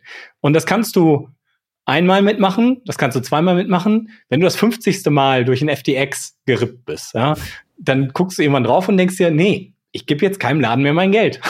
also am Ende ist es halt ungefähr so, wie wenn man sagt, ach Mann, guck mal, der kleine Kevin, der hat sich draußen beim Spiel mit Feuer die Finger verbrannt. Ja, der darf jetzt nie wieder raus. Der kommt jetzt hier in so eine keimfreie Bubble, ja, und in, in so einen kleinen Luftballon, ja, und der, der wird jetzt im Haus im Luftballon gehalten, dann wird unser kleiner Kevin niemals einen Fehler machen und dann wird er ganz gesund groß. Ja, der Kevin, der wird irgendwann auf die Welt losgelassen und er kommt mit nichts mehr klar, ist keiner Herausforderung gewachsen. Er hat es nicht gelernt, mit Fehlern umzugehen, er hat es nicht gelernt, Fehler zu machen und Erfahrungen zu sammeln. Und die Menschen sind genauso. Die müssen Fehler machen. Es ist bedauerlich, dass da draußen so viel Betrug ist. Aber das ist der einzige Weg, damit das Bewusstsein innerhalb der Gesellschaft entsteht, dass diese Dinge Betrug sind. Ich finde es also nicht unbedingt gut, Verbote für diese Dinge auf den Weg zu bringen und zu sagen, das dürft ihr nicht mehr anfassen. Äh, wir sind die, die festgestellt haben, dass das alles Betrug und beschützen euch Menschen, sondern ich bin eher der Meinung, dass die Menschen das selber lernen sollten, dass die Leute weiß ich, Finanzrocker Podcasts hören und sich Meinungen bilden und sich Dinge anhören und vielleicht auch selber mal Risiken eingehen und feststellen, okay, das war ein Fehler. Ich bin der Meinung, die Gesellschaft kann das ganz alleine lernen. Es ist, es mag unfair erscheinen, dass dann gewisse Akteure sich daran bereichern, aber dafür gibt es ja auch ein Rechtssystem. Da kann man ja auch als Gesellschaft sagen, hey, die haben uns abgezockt, ähm, wir wollen, dass da Recht gesprochen wird. Ja, und dann muss da halt auch. Was aber auch nicht so funktioniert. Das Thema hatten wir auch schon. Korrekt. Und das ist das viel größere Problem. Ja, warum funktioniert das Recht, so wie wir es heute in Stein gemeißelt haben, nicht mehr? Wo ist das moralische Recht? Ich meine, wir kennen diese ganzen Fälle. Da passiert eine Vergewaltigung, jemand wird eineinhalb Jahre äh, eingesperrt dafür und dann hinterzieht jemand Steuern und er geht 25 Jahre weg. Das ist doch aus einem moralischen Aspekt der Gesellschaft nicht fair. Wer, wer sagt, dass es eine faire Behandlung des Rechtes ist? Und wenn man sich anschaut, wo unser Rechtssystem herkommt, mal ganz ursprünglich aus dem Common Law, also aus einem gerecht, als aus einem System, was aus einem Gerechtigkeitsgefühl der Gesellschaft entsteht, dass man sagt, hey, wir wollen hier gerade was, wir haben einen Disput, wir haben uns auf die Glocke gehauen und haben festgestellt, so richtig toll ist das als Gesellschaft nicht, wenn wir unsere Probleme mit Gewalt lösen. Vielleicht finden wir einen Weg, wo wir sagen, hey, schau mal, da sagen die meisten Menschen zu, hey, der hatte Recht, der hatte Unrecht. Und wenn du sowas machst, dann gibt's halt eine Strafe. So ist das Recht entstanden, ja, aus ganz normalen mhm. Fallbeispielen. Das Common Law war ganz häufig war Recht immer benannt nach Personen, die in so einem Fall geschädigt waren oder nach Gegenständen, die Teil des Fall waren. Und da, so haben wir dann irgendwann dieses Recht in Stein gemeißelt und heute wird das Recht aber so verstümmelt, dass es eben nicht mehr nach Fallbeispielen geht, sondern vor allem danach geht, was man als Recht definiert. Und relativ zentralistisch, weil den Menschen da draußen ist das Steuerrecht fast egal. Ja, da, das juckt einen in der Regel fast gar nicht, wenn irgendwer Steuern hinterzogen hat. Aber es juckt einen, wenn äh, eine Vergewaltigung in der eigenen Familie passiert ist. Wie in diesem Fall jetzt äh, zu dieser YouTuberin. Wir haben einen ganz offensichtlichen Betrug. Das Recht sagt aber nein, das ist keiner. Die Leute stehen da, sind geschädigt, gucken da drauf und sagen, wie kann das rechtens sein, dass diese Person einer YouTuberin das Leben so schwer macht, die einfach darüber aufgeklärt hat, was diese Person gemacht hat. Und das ist das ganze Gefühl von Recht ist gar nicht mehr vorhanden. Das kann eine Kryptowährung in dieser Form als alleiniges Ding nicht lösen. Und das ist auch eine Frage von, wo kommen wir als Gesellschaft dahin? Also wo entwickeln wir uns als Gesellschaft hin? Schaffen wir es irgendwann wieder ein Recht zu haben, wo man moralisch und ethisch draufschaut und sagt, ja, da gehe ich mit, das kann ich nachvollziehen? Oder sind wir an einem Punkt, wo man sich völlig darüber wundert, wie kann eine rechtliche Entscheidung so fehlgeleitet passieren, nur weil die Mittel und Wege ins Ganze ausgereizt werden und der, der das meiste Geld hat, es schafft, einem anderen im Rechtssystem das Leben so schwer zu machen. Aber ich glaube, das können wir jetzt in der Diskussion leider nicht lösen. Da müssen nee. wir mal abwarten, wie sich das entwickelt. Aber man kann halt darauf aufmerksam machen. Ich finde das halt äh, wichtig, dass solche Pfosten dann eben auch so ein bisschen an Pranger gestellt werden, damit nicht noch mehr Leute darauf reinfallen, weil die Grundintention äh, für dieses Sascha-Video war ja, dass ein anderer riesengroßer Influencer dafür Werbung gemacht hat. Und das war ja der Aufhänger dafür. Ja. Deswegen sollten wir vielleicht mit unserer Reichweite dann auch darauf aufmerksam machen, dass man zweimal überlegen sollte, bevor man in solche obskuren Sachen investiert. Das Problem ist natürlich, dass so Influencer gerade mit so einer Reichweite und ich glaube, die Person, um die es ging, ist der Ehemann oder Ex-Mann von dieser Bibi, von Bibis Beauty mhm, Palace. Richtig Ja, ich würde einfach mal ganz klar sagen, seine Zielgruppe kennt sich im Großen und Ganzen eher weniger mit mhm. dem Finanzwesen aus. Da sind mit Sicherheit ein paar bei, aber ich glaube, die breite Masse, die dort zuschaut, ist wahrscheinlich auch eher jünger. Ja, lässt sich natürlich auch schnell verleiten. Auch da ist so ein bisschen die Frage, ist das dann immer ein natürlicher Lernprozess? Mit Sicherheit. Aber wie gehen wir damit um, wenn sowas passiert ist? Ja, und auch da wieder mhm. Ich meine, da müsste die Gesellschaft, wenn sie das unethisch findet, was diese Person da gemacht hat, auch dafür sorgen, dass der seine Strafe dafür bekommt. Wie auch immer das aussieht. Aber es ist eben sehr schwierig, mit unserem heutigen Recht da was zu definieren, ohne auch wieder das Feld für Menschen schwer zu machen, die es ehrlich meinen, zum Beispiel. Jetzt äh, lass uns noch mal zu was Positivem kommen. Ähm, wie sieht denn deine persönliche Asset-Allokation aus? Setzt du fast nur auf Kryptowährung? Hast du auch Aktien oder setzt du auf Tagesgeld? Das Gute ist, dass ich mich bislang noch nie dazu geäußert habe. Okay. Das heißt, äh, die Leute wissen gar nicht, ob ich Bitcoin besitze oder nicht.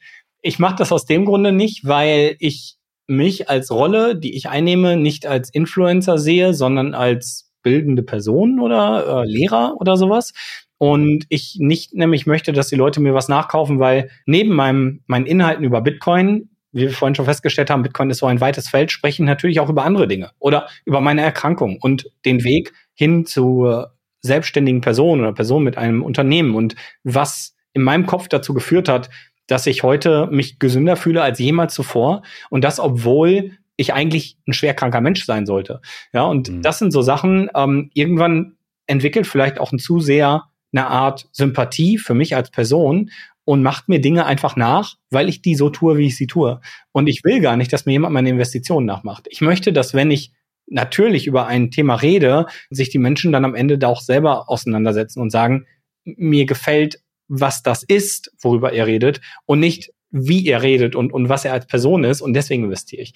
Das kann man nie zu 100 Prozent vermeiden, aber ich glaube, ein guter Punkt ist, ein Portfolio nicht zu veröffentlichen. Also ich selber zum Beispiel, äh, es gibt auch keine prozentuale Übersicht oder irgendetwas, also gar nichts dergleichen, weil das eigentlich gar nicht von Relevanz ist. Die Menschen müssen sich selber entscheiden, auf möglichst vielen Fakten und möglichst wenig Emotionen. Ich kann das absolut nachvollziehen, ist bei mir genauso. Ich stelle mein Portfolio ja auch nicht in Gänze dar, äh, sondern immer nur Auszüge. Häufig kommt ja das Argument, es geht ja um Skin in the Game und wenn man kein Skin in the Game hat, dann kann man auch nicht darüber reden. Das ist jetzt eine gängige Meinung, äh, muss man nicht dazu stehen, aber ich kann deine Meinung äh, voll nachvollziehen. Ja, und auf der anderen Seite verurteile ich niemanden, der das tut. Also ähm, mir ist es einfach aus persönlichen Gründen wichtig. Selbst wenn ich bei Bitcoin kein Skin in the Game habe, kann ja das, was ich sage, valide sein. Und das ist das ja. Schöne bei Bitcoin. Das unterscheidet nämlich auch zu anderen Dingen. Sagen wir mal eine Aktie. Und ich spreche jetzt ganz positiv den ganzen Tag über Tesla. Dann muss ich ja trotzdem Elon Musk vertrauen. Das heißt, ich als Person, die über Tesla redet und das Unternehmen bewerte, habe immer noch ganz unabhängig von dem Markt, den es da gibt und Subventionen für E-Autos und sonst was, den Faktor Elon Musk. Ja, der kann sich falsch entscheiden, der kann mal durch einen Tweet den ganzen Kurs bewegen. Wenn ich Skin in the Game habe, dann traue ich mich ja viel mehr, meine eigentliche Meinung über dieses Thema zu teilen und sage, hey, schau mal, ich bin ja sogar investiert, ich vertraue diesem Typen komplett. Bei Bitcoin, und das ist das Schöne, brauche ich niemandem vertrauen. Es gibt keine Instanz, der ich vertrauen muss. Ich kann, wenn ich will, alles bis aufs letzte Bit 1 und 0 überprüfen. Das macht Bitcoin zu diesem besonderen Netzwerk. Ich kann bei Tesla nicht in diese Tiefe reingucken. Ich konnte bei Wirecard nicht in diese Tiefe reingucken und bei FTX nicht. Und ich kann auch nicht überprüfen, wie viele Goldzertifikate und Realgoldbestand es gibt. Das kann ich nicht überprüfen. Da brauche ich immer Vertrauensparteien für. Für jedes digital gehandelte Gut Gibt es irgendeine Partei, die es eingetragen hat? Bitcoin ist so besonders, weil der Proof of Work, das Mining, dazu führt, dass wir in der Realwelt geleistete physikalische Arbeit in ein digitales Gut pressen, ohne dass eine Vertrauenspartei bestätigen muss, dass es da ist. Der Dollar war nichts anderes als ein Zertifikat für Gold. Die Zentralbank, die amerikanische, hat gesagt, du legst bei uns Gold in die Bank und kriegst das Zertifikat Dollar. Und wir versprechen es jederzeit zurückzutauschen. Deswegen kannst du mit dem Dollar als Gegenwert jetzt Gold handeln. Wir wissen nicht, wie groß sämtliche Zertifikate heute sind. Für Öl, Holz, für Gold, für all diese Dinge. Es kann sein, dass die Goldmenge, die Zertifikatsmenge von Gold, hundertmal so viele Zertifikate im Umlauf sind als physisches Gold. Wir können es nicht überprüfen. Es kann uns eine Zentralbank erzählen, sie hat 8000 Tonnen Gold in ihrem Keller. Die kann ein Foto davon schicken. Die können fünf unabhängige Überprüfer dahin schicken, die alle einen Brief und Siegel geben, aber wir müssen denen vertrauen. Wir können es nicht selber verifizieren. Bitcoin ist besonders, weil jeder von uns kann innerhalb weniger Minuten die Blockchain herunterladen, kann jeden einzelnen Coin auf seine Echtheit verifizieren, jede Transaktion auf die Echtheit verifizieren und auf den Ursprung, bis dahin, wo er entstanden ist. Jeder kann das Regelwerk verifizieren, dass niemals mehr Coins entstehen können. Und das können wir. Wir müssen niemandem vertrauen. Und das ist der große Unterschied. Und deswegen an der Stelle, ich glaube, dass die Skin in the Game bei Bitcoin deswegen gar nicht so notwendig ist, als Person, die darüber redet, weil alles, was ich erzähle, wenn es falsch ist, wäre verifizierbar durch die Community, durch irgendwen, der da ist, der sagt, das stimmt auch nicht, was Roman sagt, das kann ich euch beweisen. Ja. Wo möchtest du mit dem Blocktrainer noch hin? Das ist eine gute Frage, weil ich ehrlicherweise eigentlich glücklich bin mit dem, wie es ist. Ich würde gerne für alle Menschen, die unter Inflation leiden und die ja versuchen, ein freies Leben anzustreben, eine Informationsquelle bieten und das funktioniert auch gut. Jetzt im Februar äh, bin ich noch im Bundestag, darf da vor Abgeordneten, die die Interesse haben, natürlich freiwillig äh, einen Bitcoin-Vortrag halten. Das sind schon mehr Dinge, als ich mir hätte jemals erträumen können. Und mir geht es einfach darum, ich möchte den Menschen über Bitcoin Dinge erzählen, über freie Märkte, über freies Geld und äh, das Thema Freiheit, so wie ich es in dieser Form vor Bitcoin selber gar nicht verstanden habe. Ähm, monetär gesehen bin ich einfach glücklich, wenn ich eine Firma habe, die sich selber trägt, wo meine Mitarbeiter sich darauf verlassen können und äh, ich Sicherheit für meine Mitarbeiter habe. Und das haben wir eigentlich weitestgehend erreicht. Ja. Also mir, das muss man auch dazu sagen, in dem Moment, wo ich ja damals so krank geworden bin und mich dazu entschieden habe, eine Firma zu machen, war nicht mein Ziel, Geld zu verdienen. Ganz im Gegenteil, mir war ja das Geld egal. Ich habe gesagt, ich gebe meinen gut bezahlten Job auf und werde jetzt in diesem Feld versuchen, irgendwie zu überleben und Geld ist mir dabei komplett egal. Und in dem Zeitpunkt ist überhaupt erst Geld gekommen. Das heißt, eigentlich bin ich glücklich. Also wo will ich hin? Ich habe kein großes Ziel. Ich habe einfach das Ziel, mit dem weiterzumachen, was ich tue und immer das tun zu können, was mir Spaß macht. Das habe ich mir damals geschworen, als ich so krank geworden bin. Ich habe gesagt, das Leben ist zu kurz, um mich in irgendwelchen Zwängen zu verhaften, die nicht mal naturell sind, wo nicht meine Berufung drin liegt oder meine tiefe Passion. Und deswegen mache ich nur noch das, was mir Spaß macht und achte dabei nicht aufs Geld. Das ist auch sehr wichtig. Ich wünsche dir dabei auf jeden Fall alles Gute und würde sagen, zum Abschluss kommen wir noch zum obligatorischen Merch Shuffle. Ich nenne dir Begriffe, du sagst, was dir dazu einfällt. Kann kurz sein, kann länger sein, wie du möchtest. Und äh, beginnen möchte ich mit einem Begriff, über den haben wir jetzt schon länger gesprochen, aber nichtsdestotrotz wichtig, Bargeld ist es. Wichtig unterliegt aber natürlich trotzdem der zentralen Geldschöpfung der Problematik, ist aber immer noch besser als digital zu bezahlen, weil es die nötige Anonymität mit sich bringt und das Individuum auch schützen kann. Bezahlst du denn viel mit Kreditkarte oder gar nicht? Ich bezahle tatsächlich sogar ähm, gar nicht so wenig mit Kreditkarte oder mit Bankkarte, weil es der einfachere Weg ist. Auch wenn ich ähm, das, was ich gerade gesagt habe, trotzdem ernst meine und das auch versuche, wenn es geht, bar zu bezahlen, ich habe zum Beispiel, das habe ich glaube ich so noch nie öffentlich erzählt, ich habe eine gewisse Metallphobie. Ähm, ich ekel mich vor vielen Metallen. Ich ekel mich wirklich davor. Und äh, ich habe immer gedacht, ich habe eine Macke. Ich habe irgendwann herausgefunden, das kann man auch googeln, dass ganz viele Menschen mit dieser Hashimoto-Erkrankung das haben. Und das liegt wohl daran, dass wenn man diese Erkrankung hat, gewisse Gerüche und Geschmäcker intensiver wahrnimmt. Und dass das bei vielen, die die Erkrankung haben, zu einem Ekel kommt, bei sowas wie Kupfer oder ja, solchen Metallstücken wie Geldstücken. Das heißt, wenn ich irgendwo bar bezahle, kann ich immer nur mit ganzen Scheinen bezahlen, weil ich mich tierisch davor ekel, dieses Kleingeld anzufassen. Wirklich interessant.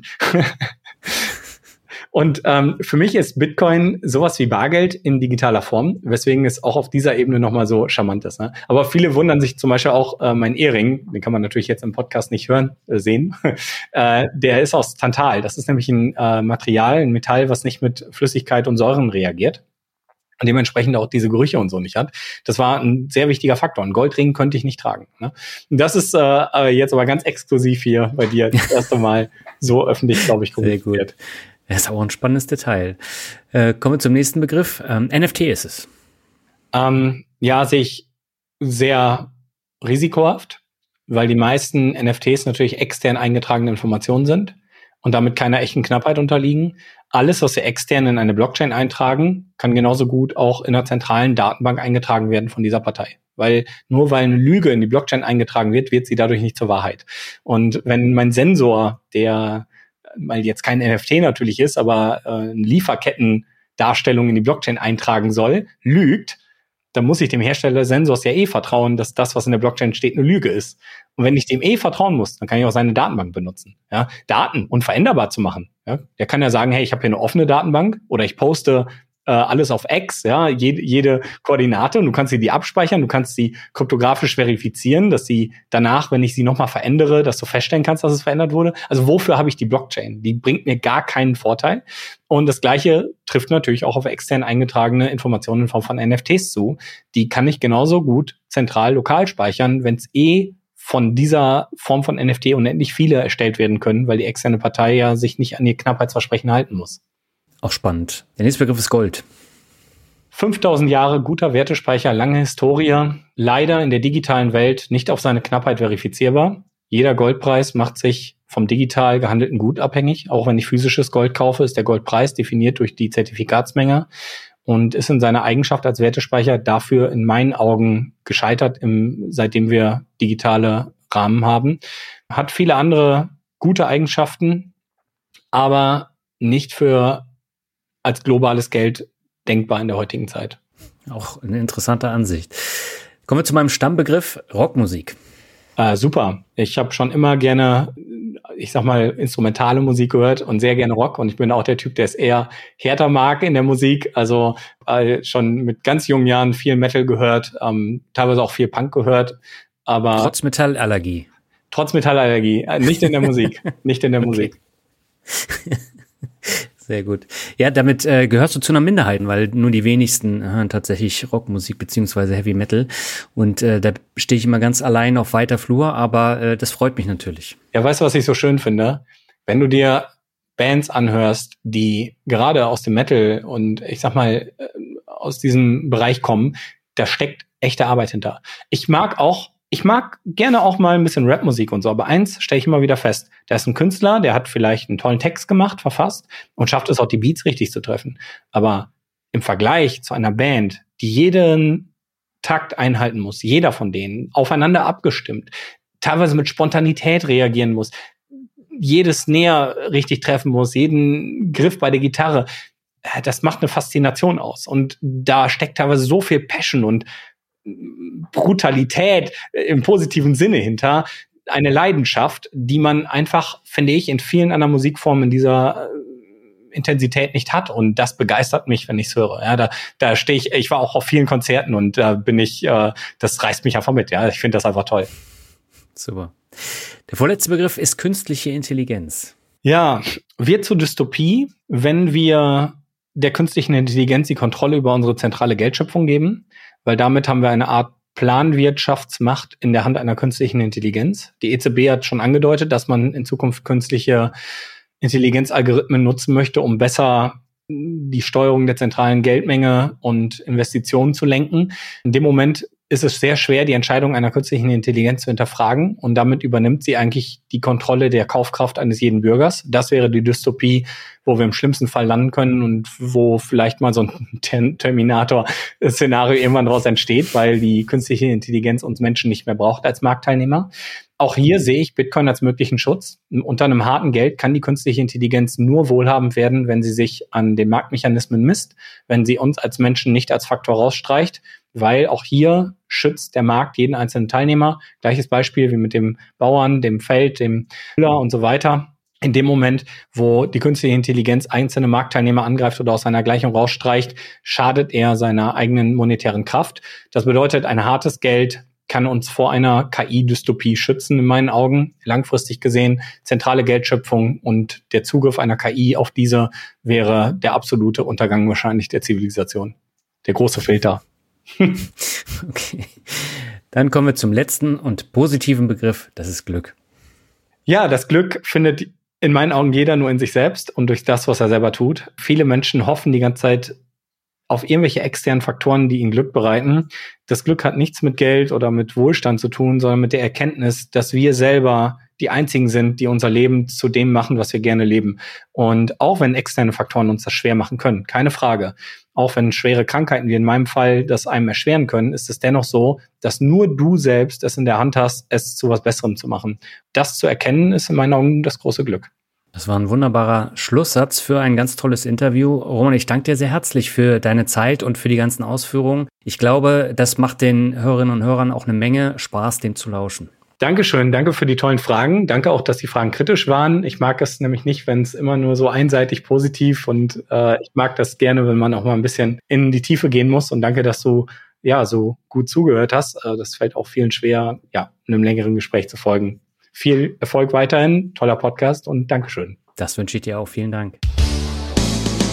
Soweit das etwas längere Gespräch mit Blocktrainer Roman Rea. Ich hoffe, dass dir die Folge so viel Spaß gemacht hat wie mir, denn wenn ich mich schon eingehender mit dem Thema Kryptowährung beschäftige, dann möchte ich selbst auch Neues erfahren und auch über weiterführende Themen sprechen und meiner Meinung nach ist das mit Roman sehr gut gelungen.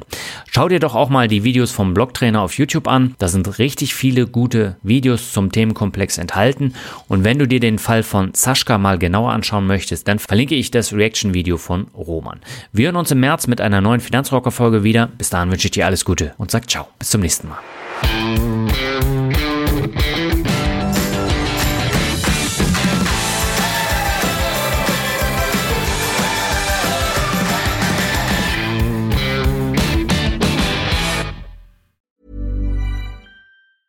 Hey, it's Danny Pellegrino from Everything Iconic. Ready to upgrade your style game without blowing your budget? Check out Quince. They've got all the good stuff shirts and polos, activewear, and fine leather goods, all at 50 to 80% less than other high end brands. And the best part? They're all about safe, ethical, and responsible manufacturing. Get that luxury vibe without the luxury price tag. Hit up quince.com slash upgrade for free shipping and 365 day returns on your next order. That's quince.com slash upgrade.